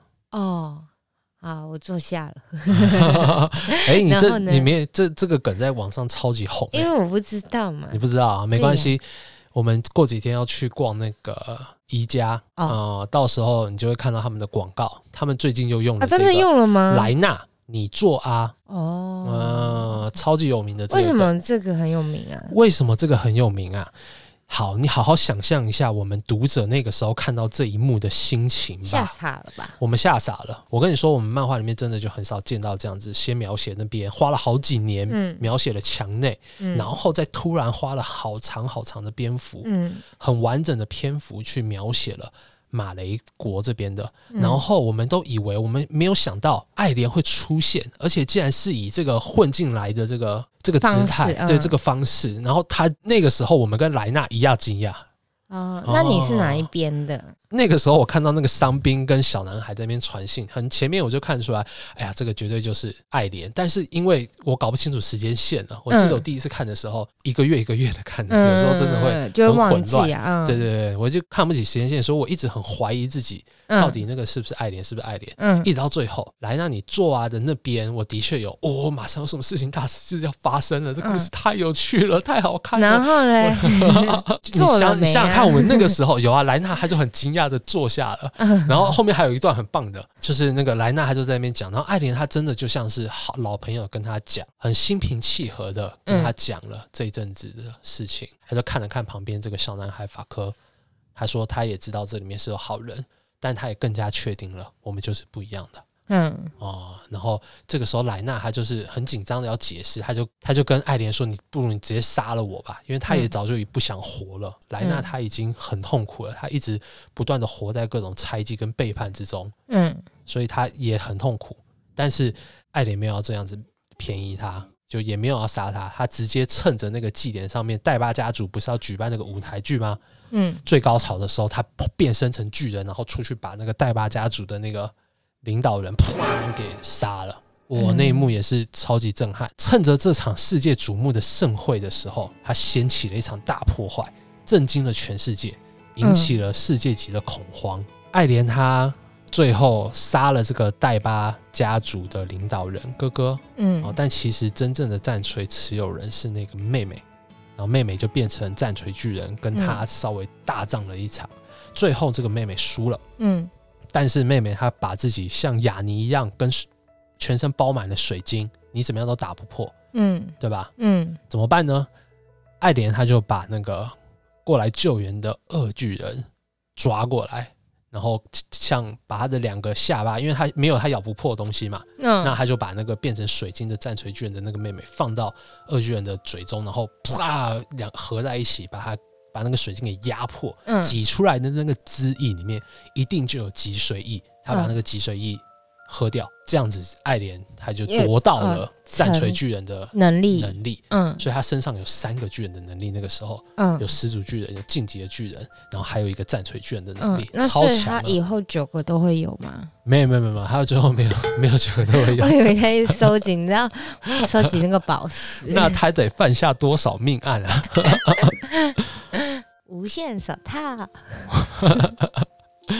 没有没有后面世界各国他们因为这一场，爱莲他直接杀到这个马雷国里面，混到这个马雷国里面，然后引起了这一场，也是一场史诗级的战役。然后他当时不是请那个小男孩法科去送那个信吗？嗯其实就是把那个信送回帕拉迪岛，嗯然后威胁他以前的这些朋友米卡莎、阿尔敏啊，还有汉吉汉吉团长了。那个时候已经是，嗯就跟他们说，反正我这一天的时候我要做这样的事情，嗯。你们要带我回去的话，你们就那个时候过来接我。嗯。他们没办法，就只好过来接他。嗯。哦，但那边也的确是很精彩，因为这场大暴动嘛，世界各国他们也都开始想起了帕拉迪岛上面恶魔的恐惧啊、嗯。所以世界各国就决定跟马雷一起实行闪电反击战术，全世界的人都要全力把这个帕拉迪岛给打下来就对了。好中二的名字，哦，但这也因此给了爱莲一个很好的借口，发动反攻。嗯，以上就是开瓶器巨人的故事。就是对，他就是胡桃钳，他就是回到现在，就是被拿来当做开瓶器。就是他们后面也有讲到，这这么耻辱的东西，你你过得去？被当做开瓶器，你过得去？他可以去代言开瓶器耶，哦，如果出一个二巨人的开瓶器，啊，哇，有胡桃钳的，发了发了，哇，你不要再取笑人家了，好不好？后来这个小男孩法科继承了这个二巨人，嗯，而且还有一段很传奇的故事，呜，飞起来了！为什么我现在觉得巨人都锵锵的？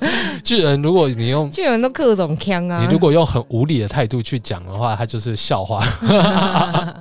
但他我们看的时候不是啊，真的嗯真的不是，真的很棒，真的故事很棒，很难得。我真的比较推荐大家去看漫画，因为它太独特了。所以爱莲她假装答应了极客的安乐死计划，嗯。混到了这个道路里头，就嗯异空间里头，嗯。跟这个始祖巨人这个力量来源尤米尔这嗯位小女孩，两千年前的那个嗯。小女孩嗯。对到话之后，她就窝里反，成功的策动了这个尤米尔借给他始祖的力量，嗯。发动了地名。所有城墙里面的巨人全部都砰砰砰砰砰挣脱城墙出来，然嗯后全是是几千、几百、几万个巨人就开始在这个世界上面开始走，他们走过的地方全部都被踏平。嗯。哦，那个很壮观，画的很惊悚，甚至有一些兄弟他们本来存钱是为了要养家里什么的，但带着那个钱来不及跑，被直接被踩成肉。肉泥嗯可是城墙外面的人才会被踩吧？才会被城墙外面的人才会被踩，嗯但是基本上就这个就是爱莲他想要拯救他们民族的计划。嗯就是除了我们之外，其他的人全部都死，这样子就不会有敌人了，嗯，这个世界就和平了。对，他想要把全世界都毁了，嗯然后重新再来一次，只有我们艾尔迪亚人嗯啊，你们不是怕我们吗？那我就把你们全部都给杀掉，你们就不用再怕了。嗯，很很很极端的这个手法啊，因为没办法吧？对啊，但是后面这个米卡莎还有一些，反正敌我两方的马雷人跟加尔迪亚人这边，他们就几波小队就混合在一起，先凝成了一股想要阻止这个爱莲的计划。嗯最后，在这个灭世的地名计划当中，嗯米卡萨他砍下了爱莲的头，终止了地名计划。为什么？这一切都是爱莲的计划。爱莲她其实在亲吻那个女王的手，看到这一切未来的时候，她就已经决定好了要这么做了。晋级的巨人，他其实他想演一出戏，是不是？他想要演一出戏，把阿尔敏供成拯救世界的英雄，对，然后让世界上所有的好，我们这里也稍微暂停一下，在我们迎接这个剧情的最后一话的这个一百三十九话之前呢，我们先来聊聊作者和他的故事。首先，这个一开始的时候，这个漫画它就是好奇心害死猫的男主角，想要出去城外看一看嘛。嗯啊这个其实呼应了这个创哥他自己小时候的愿望，因为他小时候就住在大山里头，四面环山，嗯，他的世界里面只有这个山里面的这个小镇，嗯他只是想着出了这个山之后，外面会不会都是巨人这种感觉，哦哦、就是好像在一个围墙里面这种感觉。嗯，我想到小人国哎、什么小人国？小人国你不知道吗？格列佛。对啊，哦，格列佛就是巨人啊，对啊，还是巨人啊，只是相反过来了。嗯，他们以为格列佛是坏人，把他给绑起来，嗯。但其实格列佛可以帮助他们的这个这种感觉。嗯。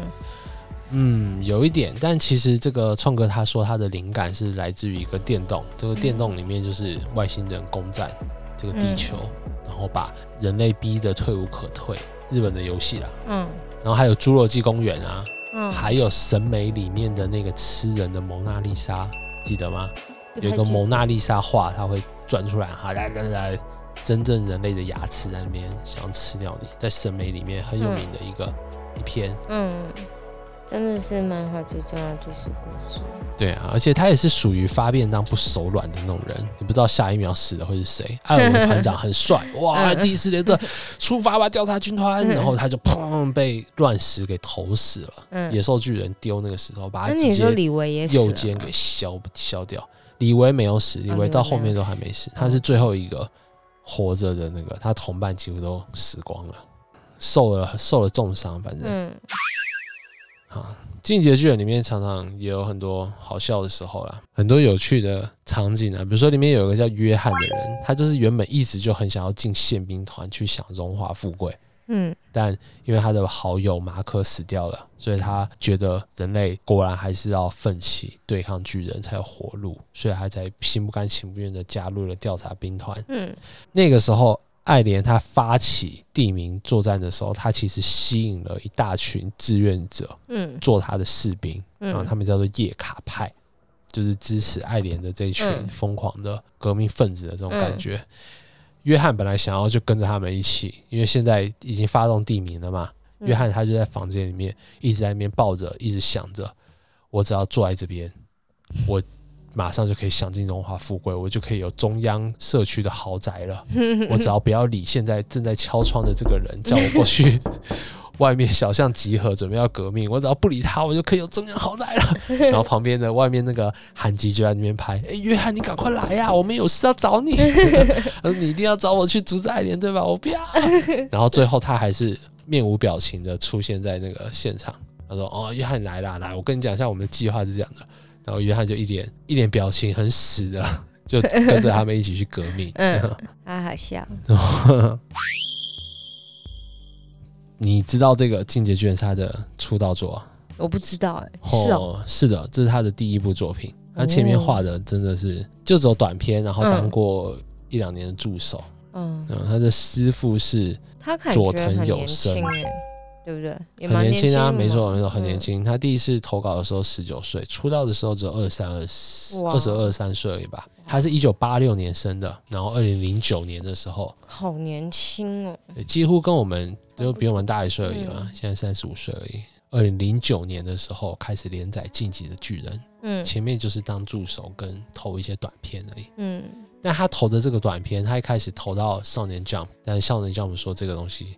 没有我们的王道要素，所以他才跑去了讲坛社。然后讲坛社有一个年轻的编辑看中了，嗯，他之前投稿的一个短片，也是讲巨人故事的前传，他最后收录在《晋级的巨人》第零卷，嗯，里面，好像就前传性质的单行本，嗯，里面这个这个年轻的编辑，他才进讲坛社一个月而已。嗯，然后，但是他看到了这个剑山创的这个潜力，嗯，他其中有一格，他觉得这个作者注入了灵魂，嗯。然后而且也是很多线条，嗯，那个是呃男主角拔刀的那个眼神要甩动的一个画面，嗯，的确是蛮有张力的，嗯，被吸引，被吸引，他的伯乐。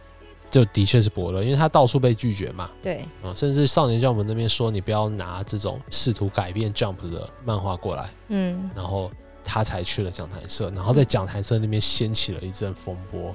甚至那个时候很 jump，没有没有没有，那是后面的 jump，他看到了进阶巨人这么成功，他们才开始学习进阶巨人，然后走一些邪道，所以他们才后面才有约定的梦幻岛这种这种进阶巨人的地位，还有他的影响力就是这么的巨大。嗯，而且这是他的出道作。二十几岁出道做，所以他真的是，而且你看他的影响，还要看他的前面这个故事，很多人都会封他是神作。嗯，你先不要说他的角色剧情啊、台词啊怎么样多屌多什么的，神作就是要有一种有神眷顾这部作品的这种感觉。嗯，我觉得有，不然的话他不会第一部作品就红成这个样子。嗯，然后有。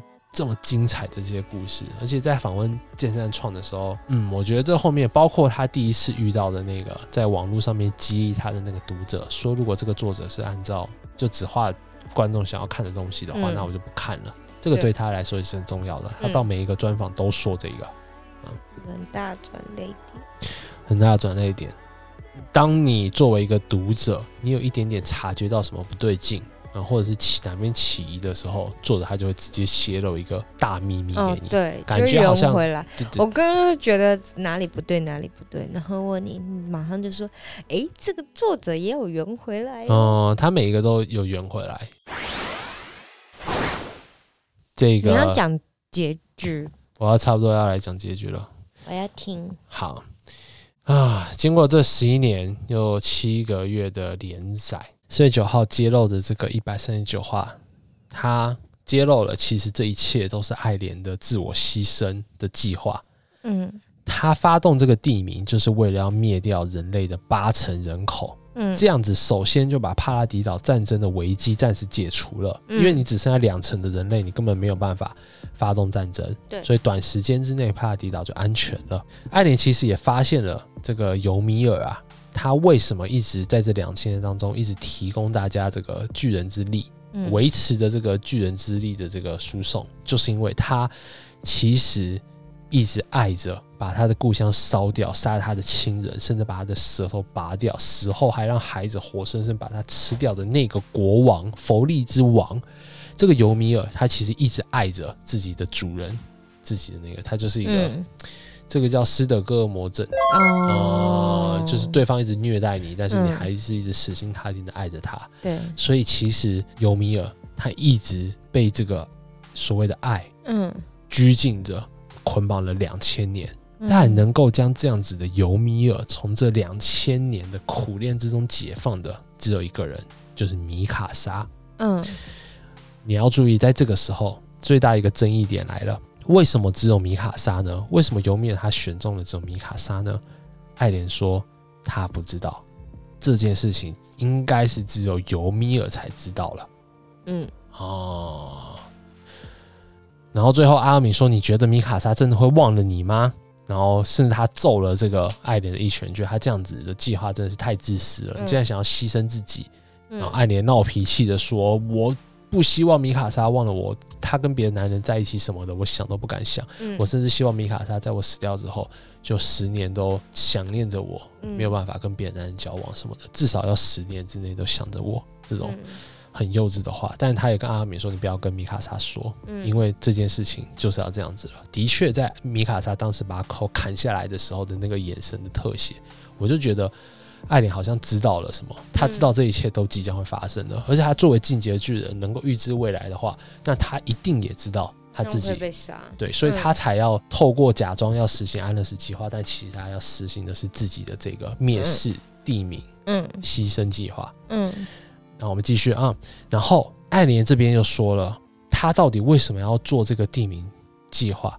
他不知道，他只是觉得就应该这个样子做，嗯然后他就一直想着。然后这边这个时候你要特别注意，他出现的那个，我之前不是跟你说，作者他在最后预告的时候画了一个小婴儿嗯抱着一个人抱着一个小婴儿，上面写着嗯“你是自由的”。嗯这边出现就很小的一格，上面是叶卡医生抱着爱莲，跟他说你是自由的。这个是其实之前有出现过的一个画面，然后我们就知道哦，作者说的那一块话其实就是很小的那一格而已。嗯但是这个很重要，等一下我跟你说为什么很重要。嗯，好，我们继续这一百三十九话。阿敏问爱莲：“你为什么要这样做？”爱莲说：“她也不知道，她就只是觉得应该要这样子做。”嗯然后后爱莲就跟阿敏道别了，说：“你的记忆将在五秒钟之后销毁。”嗯，这个是之前发生的事情。嗯然后时间就回到了这个最后这个灭世，他们要阻止这个爱莲的这个现场。阿米他才想起来了啊，原来之前爱莲他跟所有的人都已经交代好了，后面会发生什么事情，嗯这是他的计划。你们会来阻止我，也是我计划当中的其中一部分。你们不要紧张，接下来的就照我这个计划走，只要牺牲我。爱莲一个人就够了，然后爱莲他再用始祖巨人的力量把大家的记忆给暂时消除。到了最后这一刻，大家想起来了，然后在迷雾之中，米卡莎他就拿着爱莲的头嗯朝着阿明走过来了。所有的人这个时候也都恢复成了普通人，巨人的力量就这样子跟着爱莲一起消失了。嗯大家也都恢复了记忆，甚至就想起来爱莲之前都过来跟他们道别过，都想起来哦，原来这一切都按照爱莲的计划顺利执行了。嗯但是爱莲的确就牺牲了。对然后最后米卡莎她带着爱莲的这个头颅，就说她要先走了，他好想找个地方把爱莲给安葬。嗯。哦，他总是喜欢去那里睡午觉的，对吧？嗯，哦，一故事的一开始第一话，致对两千年后的你的时候，嗯。他们在树下的那个，最后他们其实也有做了一场梦，但这次醒来的是米卡莎，哦，然后叫米卡莎起来的是爱莲，然后不知道为什么哭了的是米卡莎，就是跟第一话里面完全反过来反过来的这个，嗯。所以大家也在想会怎么解释这个中间这个玄妙，嗯。但是啊。反正米卡莎最后就带着这个爱莲就先走了，嗯，就这样子过了三年，然后作者也有交代，在这三年当中，外面的世界他们没有只剩两成人口嘛，嗯。他们不可能再对艾尔迪亚发动攻击了。嗯。在这其中，艾尔迪亚人他们不断增强战力，嗯。他们的整个国家的宗旨就变成战斗吧，战斗，嗯。因为他们觉得不战斗的话就不会赢啊。最后这个一百零四期的这些训练生啊，他们又重新在一起，甚至这个莱纳嗯他也因为这一次的成功的阻止了这个地名计划，跟大家又一起为了和平而奔走，继续努力。大家成为了这个和平传达和平的这个大使，为了艾尔迪亚跟马雷跟这个全世界之间的和平，大家都继续在努力的。现在已经没有巨人之力了嘛，嗯没有没有道理要再吵吵架了呀。然后最后米卡莎在爱莲的那个坟墓旁边，因为他知道大家作为和平大使，马上又要回到这个岛上面来做一场演说，肯定会过来扫墓一下。然后米卡莎就在爱莲的那个坟墓旁边跟他说：“大家很快就会来看你了。”嗯，然后这个时候突然飞过来了一只鸟，然哦，后把米卡莎就叼起，叼着米卡莎的围巾把它给围起来，嗯就像第一次爱莲救了米卡莎之后，帮她围围上那个围巾一样。嗯然后米卡莎她就流着眼泪看着那只鸟飞走，嗯跟他说：“爱莲，谢谢你帮我围上围巾。嗯，”故事就这么结束了。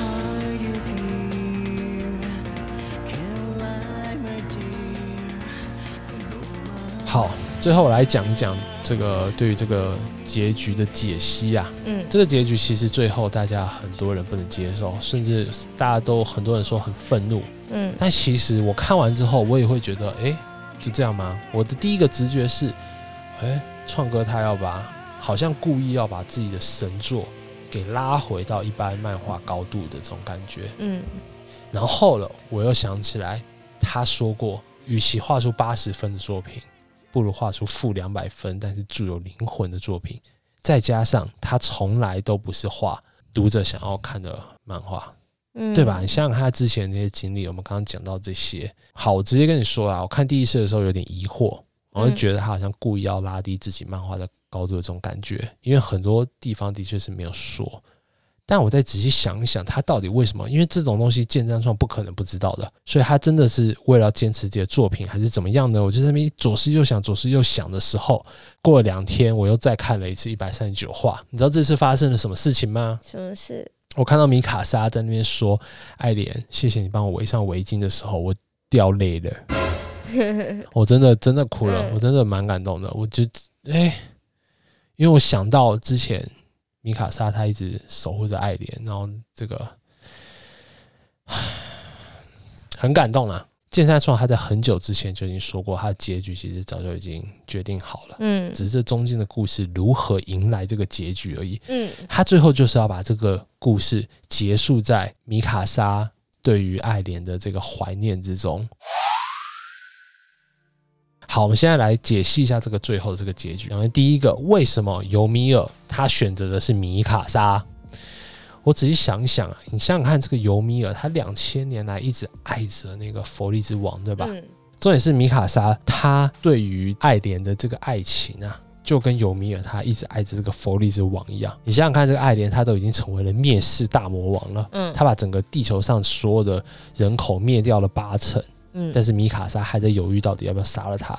嗯，所以尤米尔他选中米卡莎，就是要让米卡莎如果最后真的能够把爱莲给砍掉的话，那他就、他就知道，你爱着一个人，你不一定要百分之百顺着他啦，你还是要做自己最应该做的事情。有点就是尤米尔他要看米卡莎对这件事情的反应，来参考自己到底要不要继续为佛利之王守护着这个巨人之力。嗯哦，但在随着米卡莎砍下爱莲的头的那一刻，这个尤米尔他就升天了。嗯成佛了，带着巨人之力消失了嗯的这种感觉哦，所以米卡莎才是尤米尔最后的选中的这把钥匙。那好复杂哦。很复杂，很复杂。来来，快快快好了啊！再来第二个，为何要毁坏莱纳的人设？因为莱纳前面都是虽然说很没有用，不知道为什么一直升官，但他一直都是很严肃、不苟言笑的那种人。为什么最后还要让他闻一下这个希特利亚这种变态？这个，我觉得这个正正好能够证明莱纳是作者最喜欢的角色。为什么？我在第一次看到这个的时候，我也觉得，哎，这种违和感仿仿佛我第一次看到 YouTuber。我第一次看到 YouTuber 的时候，因为太真实了，他们就在这么乱的家，就直接拍给大家看，嗯然后在那边看那个东西什么，嗯但也因为这个样子，所以很真实。嗯莱纳他为什么最后这么恶心？就是因为那个已经是和平年代啦，嗯他终于可以露出他的本性啦。而且莱纳他之前的确也有，因为女王帮他包扎，他心里面在想着、哦，嫁给我吧，这种就是又呼应了一下这个，的确这样子才能够真的彰显和平的年代来到了。因为那时候已经三年过去了嘛，我们才能够看到莱纳他放下戒备，不用担心呃言论的自我审查啊，或者是母亲的安危啊，这种嗯我们才能看到真正的莱纳。再来，最后一个最大的问题是，爱莲她在最后一话当中说了，当时她让那个白痴型的巨人戴娜吃掉自己的妈妈，是她指使的。嗯因为那个时候，其实这个巨人戴娜他要把贝尔托特给吃掉啊，但是爱莲他让那个他反而保护了贝尔托特，因为只有这个样子，贝尔托特他才有办法把这个之后被艾尔敏给吃掉，嗯然后艾尔敏才有办法成为他灭世计划当中的这个大英雄。但是重点是，爱莲他为什么这个样子做？爱莲他其实是被他自己的爸爸叶卡医生给影响了。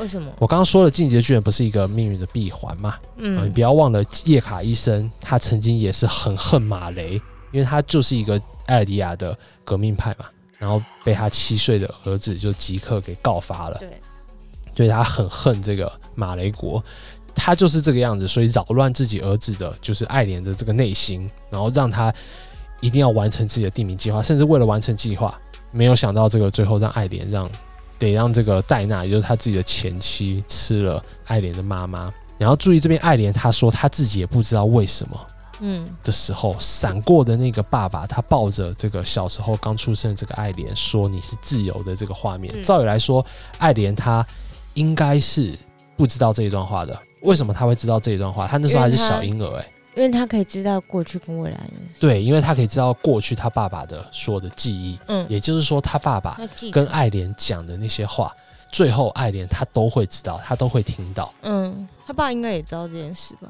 一定知道啦。所以你记得那时候爸爸他跟他抱着婴儿的这个爱莲跟他说什么吗？他说你是自由的，对，他让爱莲以为自己是自由的才会做这件事情，实行这个地名计划。这不就跟我们现在思想被控制、被限制的那些独裁主义国家的人一样啊？他们以为自己还活着，就是很自由的生活，但其实你所有行为的驱动力都是被你的父亲给设定好的。他的父亲就是灌输他你是自由的这个概念，反而促使了爱莲他去实行了后面的地名的计划。嗯哦、所以爱莲才说他也自己也不知道他为什么会这么做，因为他其实早就无形之中被他自己的爸爸给影响了，就是受到了所谓自由的诅咒啦。好啦，现在目前对巨人的故事你应该都大概了解一二了吧？嗯，现在如果别人在跟你继续谈起巨人的时候，你有自信可以跟别人稍微聊上个一两句了吗？真的就是一两句，这就一两句哦。然后好，现在为了看看你的程度，刚刚说过的结尾，我们会再问你中级难度的问题，还有一个高难度的问题嘛，嗯，对？吧？准备好了吗？嗯，好，你现在随便说一个数字吧。三，三，好。别人讲到二巨人的时候，我们该说什么，别人才会觉得我们很幽默、很懂京剧啊？请回答。开瓶器 你要说就是那个开瓶器巨人啊？啊，好，再来一次，没没问题，没没关系，没关系，算你答对了。噔噔噔噔嗯，OK OK，怎么样？这个终极程度的问题不是每个人都可以答得出来的。是吗？是啊，你不觉得有个人如果聊到二巨人，然后你在旁边说哦，就是那个开瓶器巨人吗？大家就哦好像会觉得、有，好像蛮厉害好，像蛮厉害因为。完全就听懂的人就会懂，不懂的人就真的还是不懂，嗯他就要你解释一下。你这时候就可以稍微把你说就知那我道那我现在是可以去哪里？把那等个等等等等，还没还没还没，嗯我们还要再继续测试。你再随便说一个数字，一到六，随便说个数字。刚刚讲过的三就不要讲了。啊，七。靠腰没有七啦，啊一到六啊，了，一到六，忘记。只有六题而已，不要吵，我觉得七不错，不要吵，快点。嗯嗯，一到六，那我就六好了。六好。如果当别人讲到莱纳的时候，你要怎么样才能够显示出来你是巨人迷吗？巨人通？对对对，巨人通你要怎么评价莱纳？莱纳啊、一句话评价莱纳，我们其实有教过金发金发的那个叛徒啊，铠甲巨人啊，对，就金发金发，没了。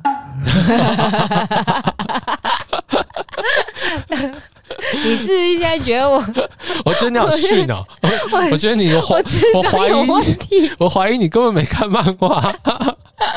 你要说，你要说，莱纳就是只打赢过两堵墙的那家伙吗？谢谢老师提点。哦，或者是直接跟他说：“莱纳，坐啊，你做啊，莱纳。” 大家就会开这个玩笑。我觉得再给我一次可是这个不行，这个太出奇了，这个太红了。你要直接说莱纳，就稍微闻一下手上，然后很变态的那个样子。因为莱纳最后给人的一幕就是他在闻那个西斯特利亚的那封信嘛，他就是个变态。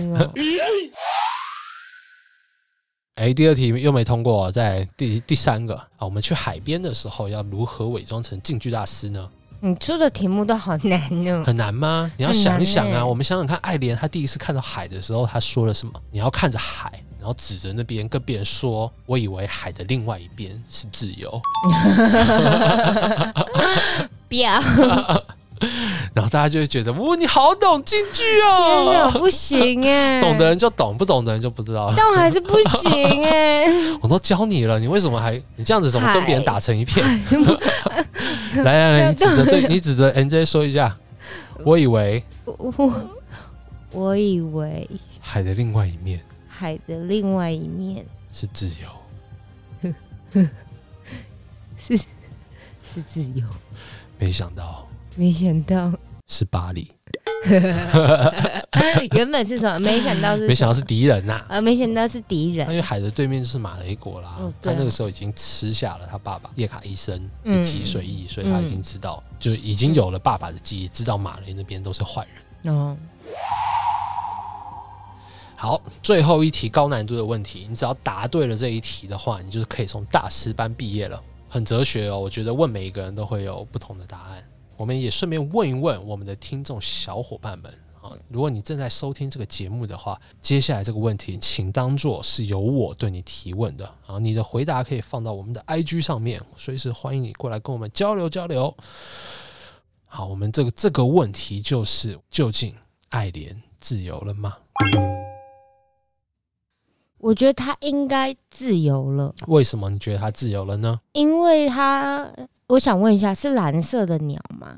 蓝色的鸟没有，看起来是白色的，哦是白色但漫画是黑白的，所以、哦哦但看起来感觉是白色。哦，好好好，那我还是觉得它应该自由了，因为小鸟象征就是自由啊。哦，嗯，只要你觉得爱莲它自由了，那这个结局就是好的。嗯，对我来说，如果我自己回答这个问题，就是晋级的巨人，最后爱莲究竟自由了吗？嗯，其实爱莲她因为晋级巨人预知未来的能力啊，呃，她从一出生的时候就听到她爸爸说的那句“你是自由的”嗯哦的那个时候，我觉得她就已经被诅咒了。嗯也就是说，她以为自己是自由的，但她其实一点也不自由。嗯，可是她后面变成鸟了嘛，所以她还是自由了。没有啊，他爸就只是想跟他讲，不管怎么样，就是你不要在意，就是他知道他儿子是会变巨人嘛，对不对？他就是要把自己巨人的力量给儿子，对对对对，所以打了一针，然后让儿子把自己吃掉啊。对啊。那你不是说他爸一开始跟他说，对他说他是自由的，他就被还是小婴儿的时候，对啊，他就被诅咒了。因为他爸爸说你是自由的，你可以自己决定你要不要加入我们的革命派。因为他爸爸前面就是因为把自己的儿子逼得太紧，所以嗯七岁的吉克才把他给告发了嘛。对，他是这么觉得的。嗯但到了爱莲这边的时候，他就觉得他不能再这样子做了，嗯所以就跟他说：“你是自由的，你要长成什么的样子就随便你。”但是最后他母亲被吃掉的时候，他爸爸还是说：“你可以帮你妈妈报仇的。”所以他让自己的儿子吃掉了自己，爱莲才继承了晋级巨人的这个能力。所以其实我觉得他是一直受到爸爸所谓自由的诅咒。一直都是不自由的，一直到他最后被米卡莎杀死了，所以反而是米卡莎解放了他。最后那只小鸟，我不知道究竟是不是爱莲，说不清楚。作者我觉得自己 说不定就也说不太清楚，但我觉得这样子反而凸显了前面的爱莲整个故事其实都是不自由的，一直到最后米卡莎才真的解放了爱莲。应该说，我觉得前面一直到他被米卡莎砍下头，作为一个解放的标志。之前的爱莲都是不自由的。他从一出生的时候，但我觉得他爸就是要给他自由啊，但有时候身不由己而已吧。对啊，但是他爸的所作所为并没有给他自由啊。嗯，他爸爸就是最后还是把这个巨人的力量给了爱莲，然后希望他报仇。但是他都已经看到妈妈被被吃掉、欸，嗯，那个其实他一定很愤怒啊。没有啦，应该是说，我觉得整整件事是没有恶意的，都是都是充满善意的。我觉得叶海医生他有回过的时候，我们在漫画里面有看到他向善，就放弃说革命，然后想要哦，我不知道细节发生什么事情，只是说的比较像是他就是刻意的制造仇恨。我其实我是这么觉得的，叶卡医生他这份仇恨传给了下一代，所以才有现在这样子的晋级巨人的这个命运轮回的这个闭环，嗯引来的这种恶性循环的感觉。所以爱莲他才说我不知道，我不知道啊，所以他才搞不清楚，他以为这些一切都是他自己的选择，但其实都是他爸爸嗯让他冥冥之中做出了这个。但叶卡医生他也不一定是故意的，嗯他真的就是恨，他就是他是属于马雷的对立面，不谅解的那一个人。嗯我觉得剑三创他晋级的巨人最有价值的就是他不会只说某一方的正义，嗯嗯，他会希望在各个地方、各个角落、各个细节都可以看到嗯每一个事情都是有两面的，嗯嗯包括了。墙内不一定都是好人。叶卡医生，也许他真的有想要向善的这份心，他想要做他觉得正确的事情，但他嗯反而制造出来的后果是这个样子的，嗯甚至要他的第二个妻子，还有他的第二个儿子爱莲来承受命运的轮回啊！其实嗯晋级的巨人，他预知能力，前一代可以知道下一代的记忆，嗯这件事情本身就暗示了他们就就是一个循环，就是一个嗯轮回的感觉。嗯所以真的需要米卡莎砍下他的头，才能够解决这个轮回，嗯才能够真的把巨人之力给带走。嗯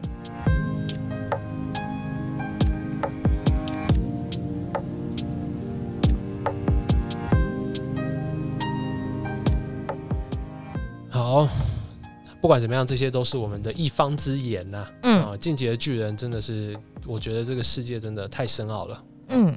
甚至到了结局，我觉得剑三创他觉得都有一点超出他自己的控制，他必须要稍微拉拉回的这种感觉，然后嗯就把它稍微捏小一点嘛。嗯。好，不管怎么样，这个进阶巨人结束了。嗯，听说他最后要开个桑拿房啊，桑拿房然后哦，他要开个洗浴中心，因为他很喜欢，这么好，然后他自己说的，然后也不一定会再继续画漫画。他说看到前辈那么努力，说不定他就会想要再画了呢。